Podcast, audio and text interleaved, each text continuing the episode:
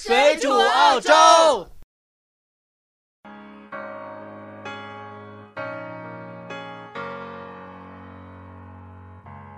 用力唱完一首歌，却被紧锁，躲在欢笑背后，记录我相互拼凑，相互折磨，完整的千疮百孔。大家好，欢迎大家收听《水煮澳洲》这期的节目，我是主播红茶。Hello，大家好，我是主播贝拉。这期节目我们主要说一下在澳洲那些有钱并不一定有脑的华人和澳洲人。嗯，首先请嘉宾小雪跟大家打个招呼先。大家好，我是小雪。欢迎小雪来到我们的节目。如果您有什么新鲜有趣的话题，或者您想参与我们的话题讨论，都可以转发我们的链接，或者直接在音频下方留言，或者您也可以保存音频下方的二维码到您的手机相册，然后打开微信的扫描功能来 follow 我们的公众号。对，呃，闲话少说，我们进入今天的话题。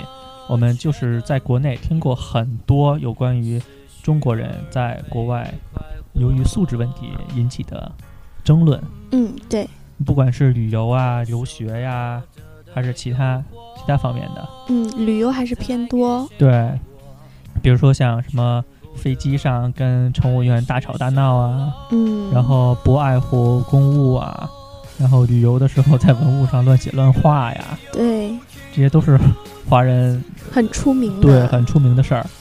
你像比如说，呃，一个旅游团，嗯、旅游团的那个导游，嗯，只要一下车，外边的人基本上就看出来，就是导游一下车就看走出来这些人，就知道这些人是哪儿来的。红红火火的一帮人。你像那个一下那个导游车就特别乱哄哄的，然后开始玩命的啊拍照啊、留念呀、在各种文物上爬来爬去啊，基本上这就是华人。就是，嗯，一个导游也挺不容易的，得看二十多个孩子。对对，然后你看，嗯、如果是特别整齐，也是亚洲人的面孔，但是说下车特别整齐，在车上也在下了车也不大吵大闹的，基本上是日本人。嗯，对，日本人素质还是挺高的。对，然后。呃，所以说这一对比就能看出来华人素质不高。有没有具体的哪些例子呢？比如说是具体的例子倒是很难说，只能说这是一个普遍现象，到处都是例子。我觉得这个有一部分的原因是因为什么？可能中国人就看到就是空白的墙啊，然后他就有种想留下点东西的，什么谁谁谁到此一游跟孙悟啊，空似的，对，有时候还撒泡尿，然后对，然后写点东西。对，就是谁谁谁到此一游，然后一个是这个，另外一个是什么呢？就是看到文物就想往上爬。嗯嗯嗯嗯，因为想合影留念嘛。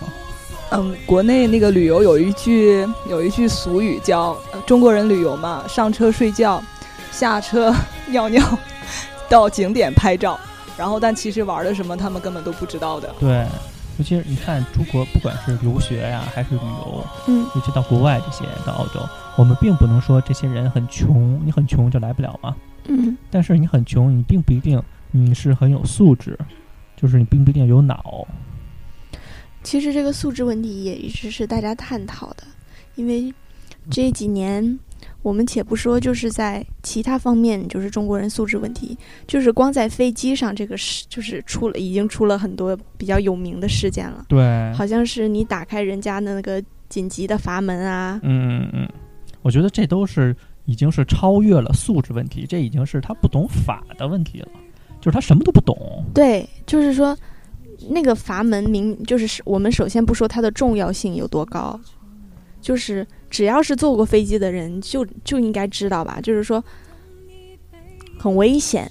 另外一个是它的罚款相当高，对，我就说就是华人很多方面啊，他不是他只注重自己，他不为，别人考虑，他说我想打开的时候就想试一下，看看它能不能打开。他完全没有想到，就是说你做了这件事，你会对别人造成什么影响。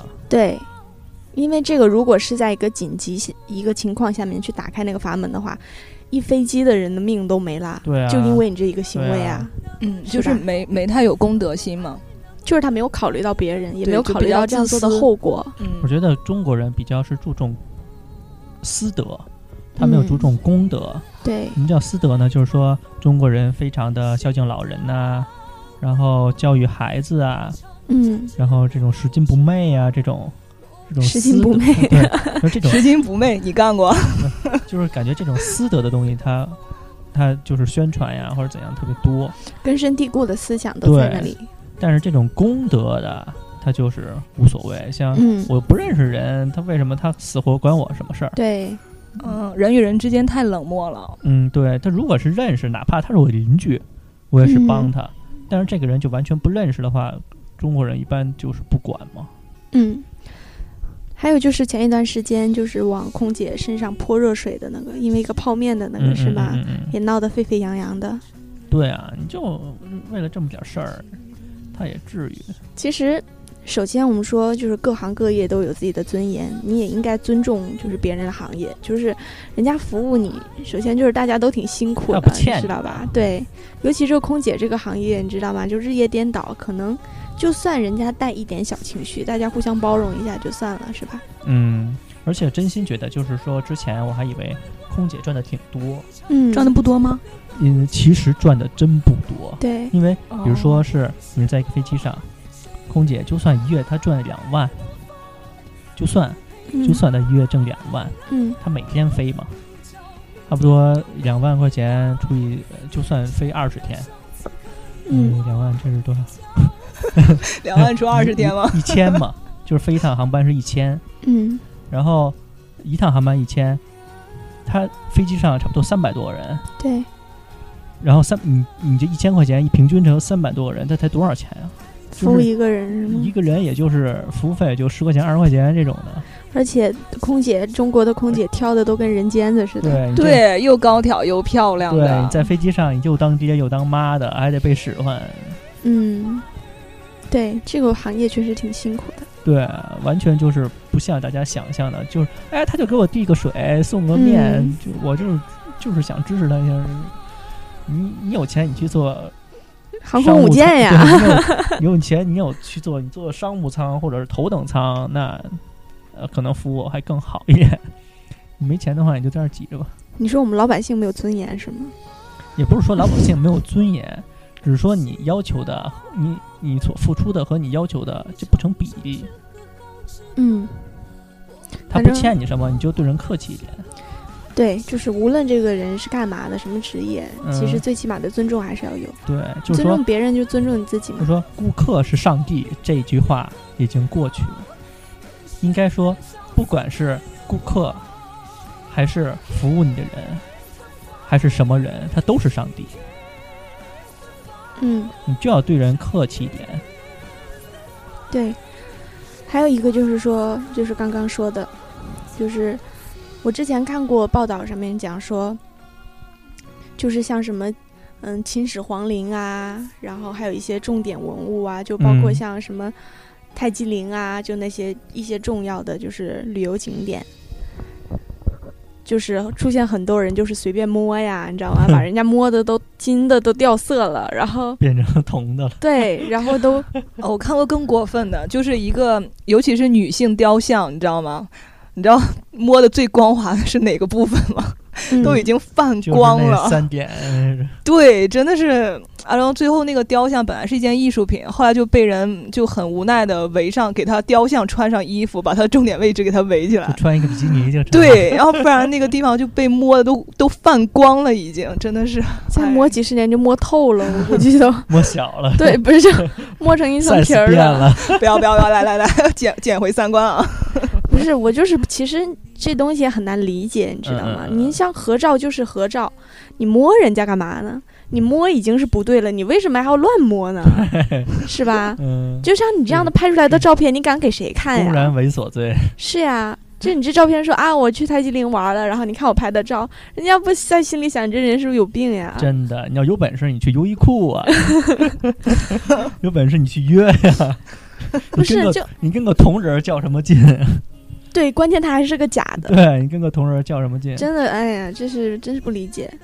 然后还有就是说，华人到澳洲还有一个特别关键，就是说华人他不爱排队。特讨厌啊！对，你就华人干什么事儿吧？你在中国虽然不排队，但是在澳洲大家都排着队，你这一加三儿就看着特别明显。尤其尤其是那个一上飞机等到检票的时候，你知道吗？嗯，嗯一个个嗯着急的不行，我也不知道他有什么好着急的。对，尤其是空姐，呃，一叫大家登机嘛，嗯。然后呃，基本上是先从老幼病残孕开始上，嗯。之后是那个后排的人开始上，嗯。然后是前排的人开始上。哎，首先是 business 和 first class 的人，嗯，然后之后是老幼病残孕，嗯。然后是后排的人，然后是前排的人。它是嗯有，就是国外上飞机是有一个秩序的，嗯你不是跟国内上飞机或者是国内上公共汽车似的，呜一下一开门就往里冲。国内真的是上飞机，不管坐在哪儿都往里冲。对。然后就是人家飞机没停稳，他还抢着下，对，就抢着上，抢着下，然后什么都抢。我说你这飞机一个萝卜一个坑儿，嗯，你说你又就就座位就是在那儿，人家不可能嗯抢你的座位，飞机有什么好抢的？嗯有没有站票？对，有没有站票？你有什么可着急的？又不是说你没上去飞机就飞了，抢习惯了就改不过来了，是吗？可能也是。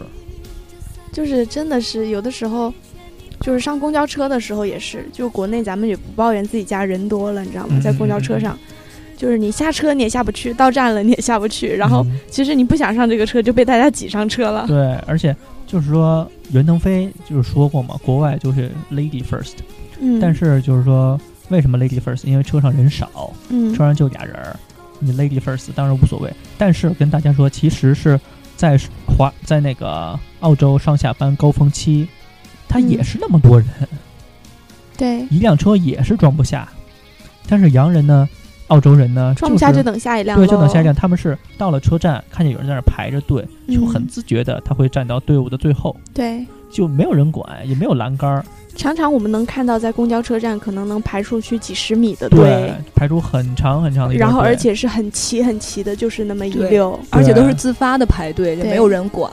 你像华人有的时候就是说，如果北京，它有的地方大家也开始自发的排队了，但是你就看见那队呀，七了拐弯，七了拐弯，七了拐弯的，分出好几个叉，对，分出好几个叉儿，就说有人想排也不知道站哪儿，这 这头儿在哪儿呢？而且一旦那公交车来了，可能那队也就形同虚设了，消还是还是一窝蜂的往上涌。对，嗯，但是洋人这边排队就特别整齐，对就，感觉跟量过似的。这边也不会有人插队，你知道吗？嗯我记得一提起插队，我想起来一件事情，就是我忘了是哪一年回国的时候，就去沃尔玛去买东西。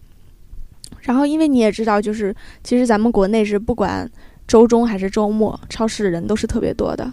然后，其实每个人也都在后面排队，队排的也很长。嗯嗯嗯，然后你记得是个冬天吧？然后我就我还记得特别清楚，我穿了一件粉色的绒服，然后我就站在前面，然后忽然间一个男的就插到了我面前，他也没有跟我说任何的，因为马上就到我了，嗯然后他就插到我面前，没有跟我说任何的东西，他就跟那个结账的那个人说：“哎，小姐，我就一瓶水，先给我结了吧。”这是很不礼貌的。然后他他可能看着我穿的衣服，觉得我比较年纪小，不敢跟他说什么，对，不敢跟他说什么。然后他就说：“啊，我就一瓶矿泉水，先给我接了吧。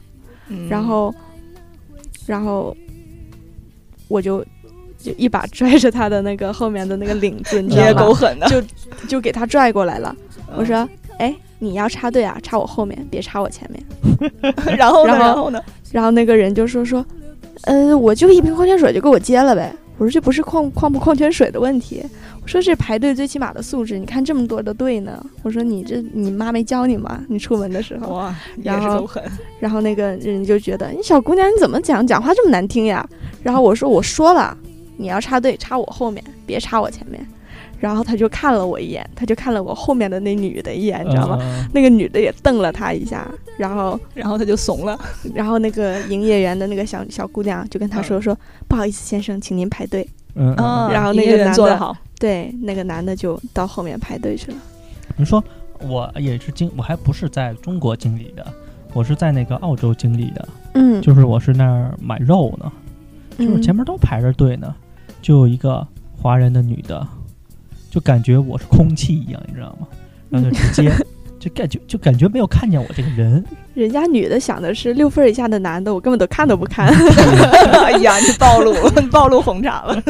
然后那个他就是直接就是直接站在我前边儿，就当我是空气，就站我到我前边儿。嗯，然后那个卖肉的那个大哥就说：“哎，您后边排着去，嗯，就把他轰到后边去。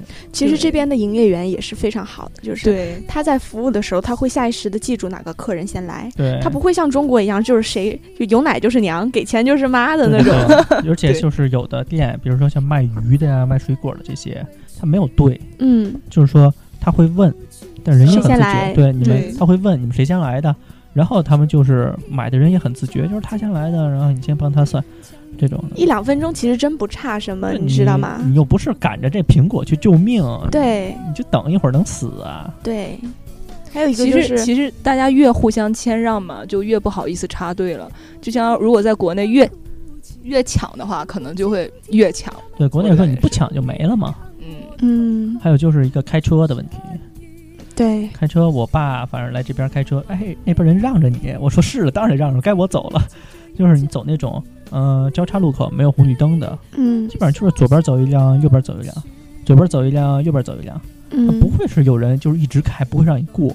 对，就是尤其是你冲到，就是你可能要插到主干路上的时候，嗯嗯嗯。可能因为在上班的高峰期，就是车会一直在，就是很很很急嘛，车流很急，但是会有人就是真的就停到那个路口，让你先拐进去的那种，因为他知道太多车了，而且国内这个就基本上就你你就你算不抢永远出不去你的。不你抢了，你可能都出不去。嗯，那种你比如说你出了个车头就就人家根本就不让你出了个车头，人还绕开你往前开呢。对，所以这就是也是一个交通堵塞的一个比较严重的现象。对，就是就是中国人开车是怎么样啊？嗯，绿灯开，红灯停，黄灯快点开，赶紧开，马上开，是那种，就是黄灯了就冲出去三四辆的那种，然后结果一变灯就卡在那儿了嘛。你像国内基本上，如果你是想转弯，嗯然后对面也是就是红灯在等，你要想转弯，你嗯，基本上转弯的第一辆车和第二辆车肯定是红灯一变，立刻就转了。对，但是这边你就不行，你必须要等着，你等那边没有车才能走。嗯，还有就是国内，你说他开车吧，也是一个素质的问题，是吧？他不那个，他不打转向灯，对，国内开车不是说他不打转向灯，而是说你打了转向灯就没有人让你转了。是吗？嗯，我就知道，你知道吗？他们不他就是他们也不打转向灯，就用车头讲话，你知道吗？就用车头，车头我往哪儿拐，我就是想往哪儿拐就。是就是往哪儿拐就想往哪儿拐，哦对。哦。然后部分女生就是打开雨刷，就证明她想拐弯了。对对，有个笑话嘛，就说如果前面那个开车那个雨刷动了，你要注意，他可能是要转弯。对，就这样。嗯，哎，你国内没法说，这是对我，其实我们想说的是什么？咱们在国内自己家里面养成的陋习啊你，是说这个人这种习惯，华人这种习惯，不是一个人、两个人能改的，这是一代人，哪怕牵扯到下一代人，所以我就说嘛，就是咱们自己在自己家养成的陋习，咱没办法说。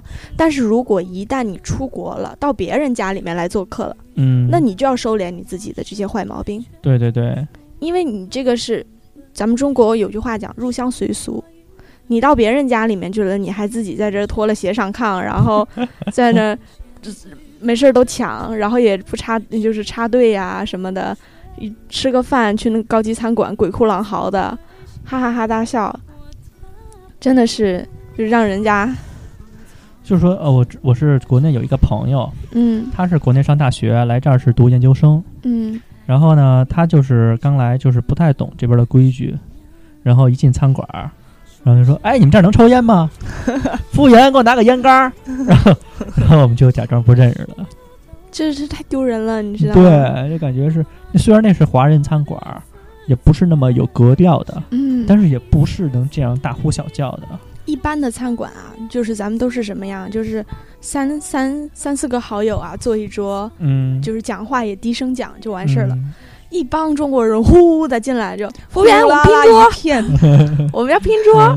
十人桌有吗？对，十给我一个十人的，哇天哪，整个餐馆就听他们讲话然后了。上酒，加水，对，嗯，我们的菜还没上啊，给你催一催啊。催一催，哎，再拿一双筷子，就这种大呼小叫的，感觉是特我们不只是外国人看着别扭，嗯，我之前还有的时候会觉得外国人说话太过，嗯，但是后来，然后经历了很多次，就感觉确实是中国人确实是有一点看着不爽对，看着不爽。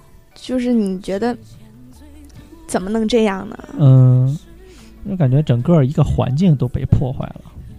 对，你这个气氛其实是很好的，像这边这边晚那种餐馆啊，都是晚上的时候点个小蜡烛啊，在那边、嗯嗯嗯就忽然间呼啦啦进来一帮人，就开始要你知道吗？牛排我六分熟的，然后就开始吵上了，真的是，还有那个去西餐厅管人要筷子的，嗯，对，嗯特别西餐厅，奇葩。对，这什么事儿都有，然后付账的时候也抢，你知道吗？啊，就付账抢是国中国的一个特殊现象对就是特有的现象。老外都看懵了，你知道吗？不知道我的我的我的都别跟我抢，今天这顿是我的。就是他们以为中国人在那打起来了。对，感觉在那账在那个结账台那儿都都摔上跤了，恨不得，然后有的还喝高了，你知道吗？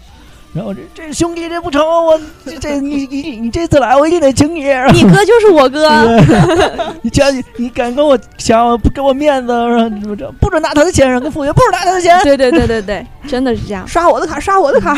我之前我之前就是就是打工的时候啊，嗯也碰到过这种情况，就是因为我发现一个特别有意思的现象是什么啊？这个现象不只是中年人会有，小孩儿他也有。就跟爸妈学的嘛。对，就是他明明十几岁的小孩儿，你知道吗？小孩装大人呗，然后就就恨不得把那卡甩我脸上，就卡已经甩飞了，你知道吗？直接从那边刷我的刷我的，啪一张卡就 甩过来了，然后然后摔到地上了，然后我就我 我就捡起来了嘛，嗯然后一边就给我 cash，一边就给我卡。然后前两个人在里面打，分开付。我说要不都付，那包算我的，多付那一杯是我的，真的是这个抢着付账也是一个，就感觉不是说这个已经不是有时候有的不是，但是这个有的时候已经不是素质的问题，嗯它，就是一个文化的冲突。就是你私底下说好的嘛，就好像其实其实我还是挺喜欢，就是咱们国内就是有这种吃饭的气氛的，对我也是喜欢热闹一点，但是你大哥，你得看一下周围的环境啊。对。就是你想，咱们要是回国去街边吃个烤串儿什么的，嗯越热闹越好，对，是吗？？我也是喜欢热闹，但是就是说你得注意一下周围吧，你不能周围特别安静的，就感觉是一一片特别平静的湖水，嗯嗯，就突然扔了个石头进去，而且扔了一块非常大的石头就 砸进去了。咚一下，你不止那湖水就都乱了，而且你溅人一身，容易就这种嗯感觉。对，嗯就这些行为就让人容易想到，就是这些人就是有钱，但是出了国就不带脑子的那种。嗯你说你扔个小石子儿进去啊，就说也就无所谓了。你这哐，恨不得扔一个磨盘进去。对我，我去那种那种餐馆吃饭，真的是到静的时候，当你刀和叉碰到盘子的声音都是能听到的。对，但是如果真的到吵的时候，你也真是叫服务员，他们也听不见，你知道吗？嗯？就是说越吵，他就就越吵。嗯，你说基本上是华人餐馆就特别吵，洋人餐馆就特别安静，对，就特别分明，特别特别分明。每次就每次吃饭，哎，每次尤其是国内的人来吃饭，嗯，就感觉一定得叫包间，对一，定得把他们叫进包间，不能让他们不然太喧哗了。不能让他们在大厅吃，嗯，不然的话我觉得这太没面子感觉。我觉得其实主要是看环境，就看你身处哪种环境。如果在国内那种大排档似的呢，那你那么文文雅雅的拿个刀叉吃就挺另类的。但如果真的是在国外这种比较高档、安静一点的环境呢，那就要调整自己的行为来迎合，不能说迎合吧，就是能让自己更适应当地的环境。对，这不只是吃饭，对很多其他也是这样。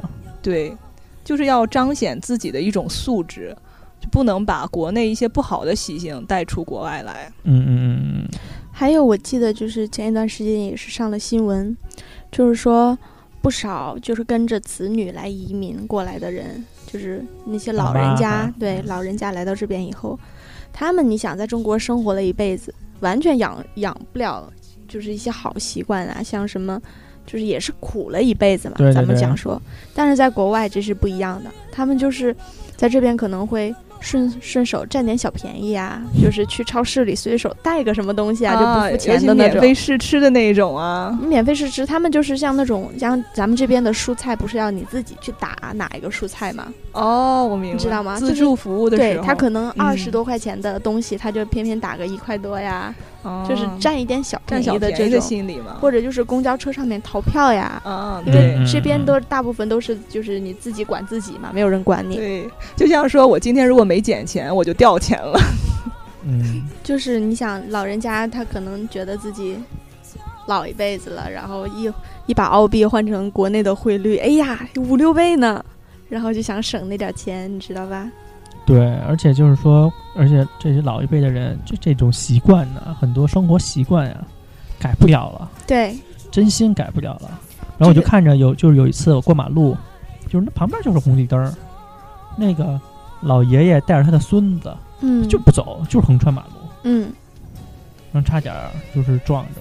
对，这个其实我想说的是非常非常重要，影响你的下一代？对你这第三代了，你不能培养第三代也跟你这种习惯。因为它就是我们不是在国内这种东西，就是就是现象太多，管不了。国内不一样，国内如果红绿灯儿，你傻了呵呵的在那儿等着，别人一辈子也过不去，你是奇葩，嗯，人家看你都别扭。嗯这个国内过红绿灯儿，甭管红灯绿灯就照样过。对对，能过就过但是你。在澳洲不行，完全不行。尤其教育孩子非常重要，因为他在这边可能如果逃一次票，一旦被抓住，他的这个信用就是信誉度已经就而且抓一次罚一次呃抓一次罚三百呢。信誉度嗯下降不说，又罚款。而且你如果在这边就是这些发达国家，你的信誉度没有到一定的额度的话，你以后想贷款啊，想买嗯什么东西啊，人家都不会卖给你的。对，而且这个呃，除了这个就是你个人利益这方面的，嗯，你还要注意，有些法律你不遵守，是对你的人身安全是有问题的。嗯，你像澳洲开车，它就不像国内红绿灯的时候它会减速，国内、呃司机懂红绿灯会减速，因为他不知道哪儿就冲出来一个什么摩托车呀，然后行人防啊不胜防。狗啊，就这种，他会到红绿灯的时候减速，嗯，但是澳洲不会，嗯，红绿灯绿灯哗人一脚油门就开过去了，根本不管你。就是说，就是在国外的这些习惯影响你自己，影响别人嘛。对你为你不为自己的个人安全考虑，你也得为别人的安全考虑啊。嗯，对，呃你这个一下撞了，人家还得躲你，万一车再翻了，这而且怪谁？这边你绿灯，人家绿灯走的时候，如果你造成任何的交通事故，人家是不负责任的对你。全责，对啊，就是人把你撞死了，人家也不用负不。像国。内，你到时候都是车负责，对这边你到时候你可能就是行人的责任。对，就是绿灯嘛。对他跑过去，根本就呃而且有的人根本就反应不过来。嗯，澳洲车开的也快嘛，对，就是你可能这一秒过马路的时候，你发现没有车，但是可能下两秒钟就出来一个车，这车速快嘛，就是一两秒钟的事情。对，所以说，如果是你到澳洲来，或者是到其他国家去，嗯，你在去之前，或者是到了之后，一定要跟注意人家当地的风俗是什么。跟就是说，你跟这边住了一段时间的人你打听打听，嗯了解了解。嗯，你别两眼摸黑啊，就是说感觉是自己什么都懂，做自己了是吗然后就嗯自己跑出去了。对其实来说是挺危险的。对，就是到别人家做客。自己的那身上那些坏习惯呀，嗯稍微注意一下，改不了呢，咱就注意遮遮。就是别我们也是，像我跟小雪呀、拜拉呀，等也是从这段时间过来的。嗯，对我们当然也是做了一些别人看不顺眼的事儿，嗯，但是我们就是适应去改掉嘛。对，当发现自己错误的时候，就要及时改掉，保证不要再犯错，就是一种进步。旁边有人提醒你，不管是洋人还是华人，你都要虚心接受，嗯，你不要就说哎，你管着我吗？国内似的。对对，不要死性不改，而且还把错误当正确的在做。对别把错误当个性，对就不行。对，嗯，是吧好，那差不多今天节目就到这里。我们感谢大家再次收听我们水煮澳洲，嗯，嗯、我是主播红茶，我是主播贝拉，我是嘉宾小雪，我们下次再见。拜拜拜拜